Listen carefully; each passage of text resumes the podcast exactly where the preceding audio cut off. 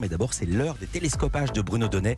Bonjour Bruno. Bonjour Philippe. Tous les jours, Bruno, vous observez ici les stratégies médiatiques. Et hier soir, vous avez été très intéressé par une séquence rarissime, la fronde de la capitaine de l'équipe de France de football féminin. C'était sur TF1. Oui, elle s'appelle Wendy Renard. Elle a gagné sept fois la Ligue des Champions. Elle compte 142 sélections en équipe de France. Et hier soir, au beau milieu du 20h le plus regardé du pays, elle est venue confirmer sa volonté de claquer la porte de l'équipe de France. Ça n'a pas été une décision facile. Je pense que c'est euh, l'une des plus importantes et la plus dure de ma carrière. Et si je vous dis confirmé, Philippe, c'est parce que Wendy Renard avait déjà annoncé sa décision vendredi dans un message posté sur les réseaux sociaux.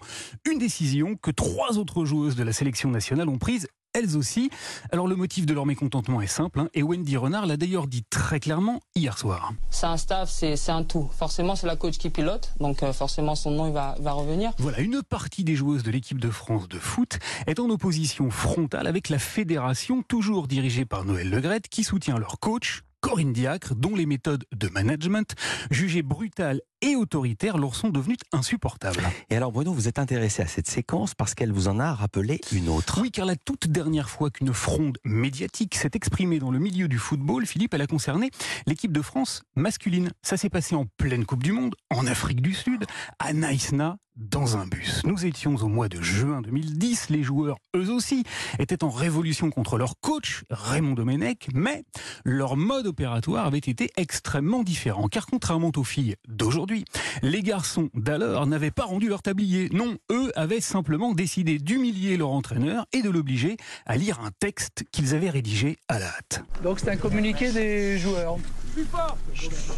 C'est un communiqué des joueurs. Tout penaud, Raymond Domenech était donc descendu du bus et il avait lu, devant un parterre de journalistes sidérés, leur petite bafouille.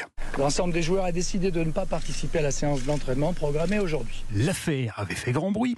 Elle avait été émue jusqu'au plus haut sommet de l'État et la ministre des Sports de l'époque, Roselyne Bachelot, avait qualifié l'épisode en ces termes devant l'Assemblée nationale. Le désastre, le désastre avec une équipe de France où des caïds immatures commandent à des gamins apeurés. Voilà, alors j'ai été très intéressé par cet épisode, Philippe, parce qu'on a assisté là à une forme de renversement des valeurs que l'on avait observé à Naïsna. Eh oui. En 2010, les hommes, sous l'impulsion de Patrice Evra, étaient restés planqués dans leur bus et ils avaient envoyé leur coach, Domenech, au charbon devant les caméras.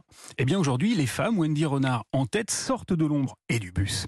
Et tandis que leur entraîneuse reste bien à l'abri des micros, elles prennent le volant médiatique et leur responsabilité en annonçant leur retrait. C'est compliqué de dire réellement les choses parce que ce sont des choses de vestiaire. Un retrait de pure forme qui vise bien sûr à en obtenir un autre, celui de leur sélectionneuse. Alors voilà, il y a 13 ans, hein, la fédération avait préféré les joueurs, les hommes, à leur coach. Ils avaient réussi, grâce à leur stratégie de caïd immature, à obtenir la tête de Raymond Domenech. Aujourd'hui, on ne sait pas encore ce que l'attitude nettement plus mature des femmes produira. Le comité exécutif de la Fédération française de foot doit se réunir demain et statuer sur le cas de Noël Legrette et de Corinne Diacre. Ce sera là une belle occasion de mesurer l'impact des postures médiatiques et la fameuse égalité entre les hommes et les femmes. Pardon. Je voulais dire entre les joueurs et les joueuses.